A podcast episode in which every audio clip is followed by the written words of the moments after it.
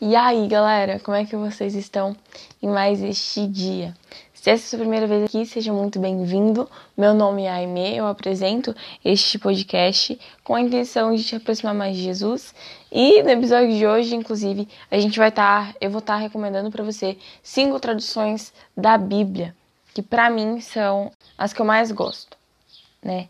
E se você já esteve aqui, você já escutou algum episódio, muito obrigada por ter clicado em outro episódio e seja muito bem-vindo de volta. Então vamos começar. Então vamos começar de fato o episódio, né? Mas antes de eu começar a te sugerir as traduções, eu quero te dizer que é tradução, tá? Todas as que eu vou indicar aqui para você é uma tradução do original para o português.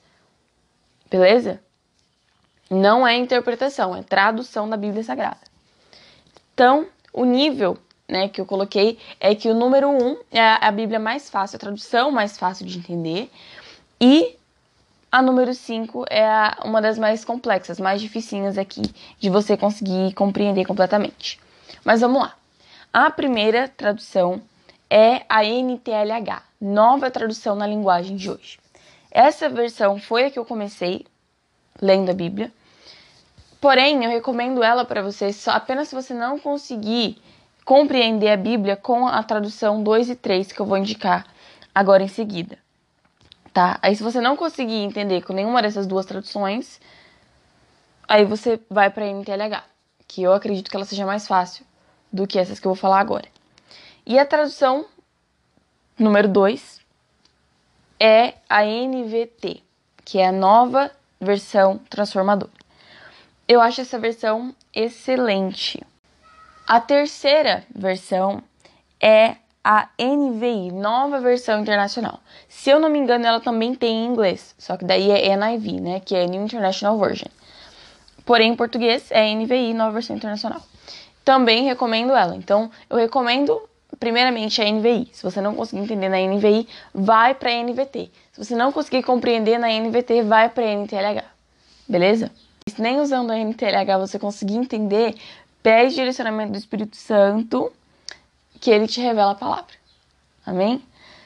E a quarta tradução, penúltima tradução, eu considero ela sim um pouco mais complexa em comparação a essas três anteriores que eu falei, que é a NAA, que é a Nova Almeida Atualizada.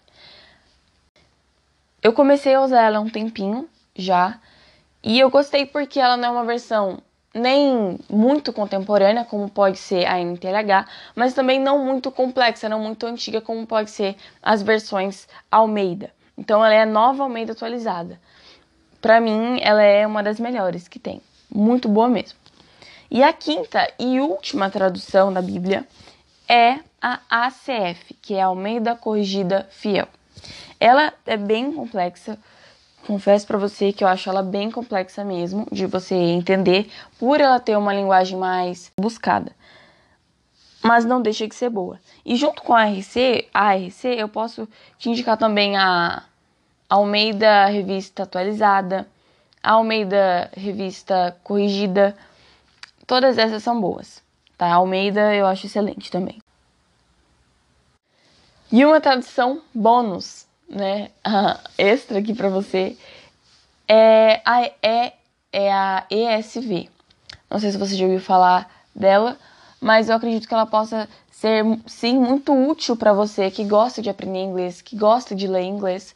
Por que não ler a Bíblia em inglês? E esse é o episódio de hoje, gente. Ele é bem curtinho mesmo, mas eu espero que você tenha sido abençoado e edificado por esse conteúdo. Se você conhece alguém que fala, nossa, mas eu não leio a Bíblia porque é muito difícil, né? Ainda mais os jovens. Eu acredito que uma, a maior dificuldade dos jovens hoje em dia é ler a Bíblia por conta de achar que tem uma, uma linguagem difícil de entender. E graças a Deus, hoje em dia, nós temos é, traduções que facilitam esse entendimento, essa clareza na leitura. Então, indica alguma dessas traduções se você usa, indica para os seus amigos, indica para os seus familiares, compartilha com todo mundo, porque a palavra de Deus precisa ser conhecida e lida por nós. Beleza? Então, a gente se encontra no próximo episódio. Muito obrigada pela sua presença.